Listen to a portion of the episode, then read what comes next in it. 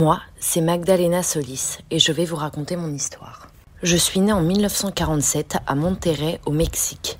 J'ai grandi dans une ferme avec mon père, ma mère et mon grand frère. Je ne vais pas vous le cacher, nous étions très pauvres. Mes parents n'avaient pas beaucoup de terre et rejoindre les deux bouts était devenu difficile. Alors, pour les aider, je n'avais pas beaucoup de choix. J'ai vite décidé, vers l'âge de 13 ans, de me mettre à faire le trottoir, tout en sachant que mon frère avait son réseau de prostitution. Nous avons donc travaillé comme ça, ensemble. C'est pas très glorieux, mais c'était la seule manière pour nous faire de l'argent. Enfin, c'est ce que je croyais. Cette période a été vraiment dure pour moi. J'ai été agressée, violée, séquestrée, connu des choses qu'une jeune fille ou que personne ne devrait jamais connaître. Pourtant, cette expérience de la nuit m'a fait rencontrer mes futurs partenaires, les frères Hernandez, tout simplement les rois de l'arnaque pour gagner de l'argent. Leur méthode? Convaincre des gens à rejoindre leur secte en échange d'argent. Ils faisaient croire à la population qu'ils étaient les prophètes des anciens dieux incas. Attention, ils ne racontaient pas n'importe quoi à n'importe qui. Ils inventaient tout un culte avec pour cible les analphabètes et les personnes très pauvres dans le village de Yarba Buena. Un soir, alors que je tapinais comme d'habitude, ils se sont arrêtés et m'ont proposé de les écouter. Santos et Cayetano m'ont expliqué que la secte perdait un peu de popularité et qu'ils avaient eu une idée en me voyant. Me faire passer pour la déesse aztèque réincarnée Coatlicue, qui était la déesse du soleil, de la lune et des étoiles. Une idée farfelue, vous me direz. Pourtant, on a tout de suite été emballés avec mon frère. Nous les avons donc suivis dans leur plan et leur village.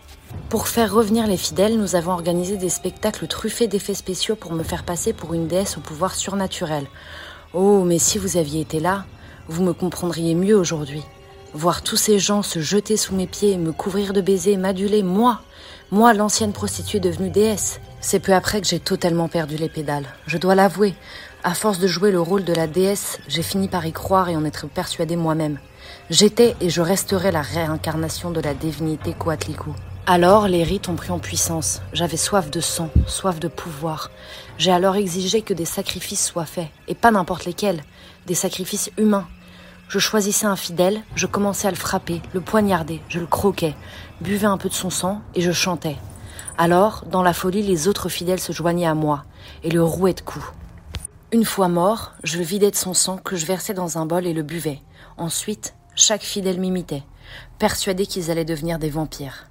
Parfois, dans des élans de violence, il m'arrivait d'arracher le cœur de l'élu pour le sacrifice encore vivant et de le disséquer devant lui avant de boire son sang.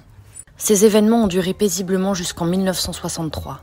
Un jour, nous étions en plein rituel, en train de boire du sang, quand un gamin âgé de 14 ans, Sébastien Guerrero, nous a vus.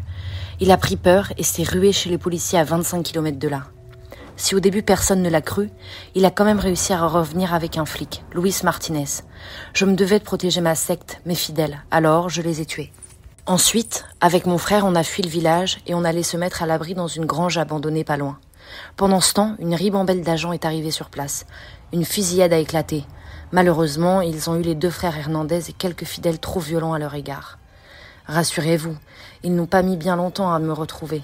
On fumait un joint avec mon frère quand ils ont fracassé la porte de la grange. On s'est alors rendu sans résistance. Avec les autres cultistes, on a été embarqués. D'ailleurs, je tiens à les remercier. Aucun de mes fidèles ne m'a trahi. Aucun n'a indiqué le nombre exact de victimes. Personne ne le saura jamais. Ils n'ont même pas témoigné contre moi. Personne, vous vous en rendez compte? Ça leur a valu 30 ans de prison. Mon frère et moi, nous avons pris 50 ans chacun. Officiellement, je n'ai été reconnu coupable que de deux meurtres, mais tout le monde sait qu'il y avait beaucoup plus de cadavres. Alors, moi ou quelqu'un d'autre, peut-être qu'un jour la vérité refera surface.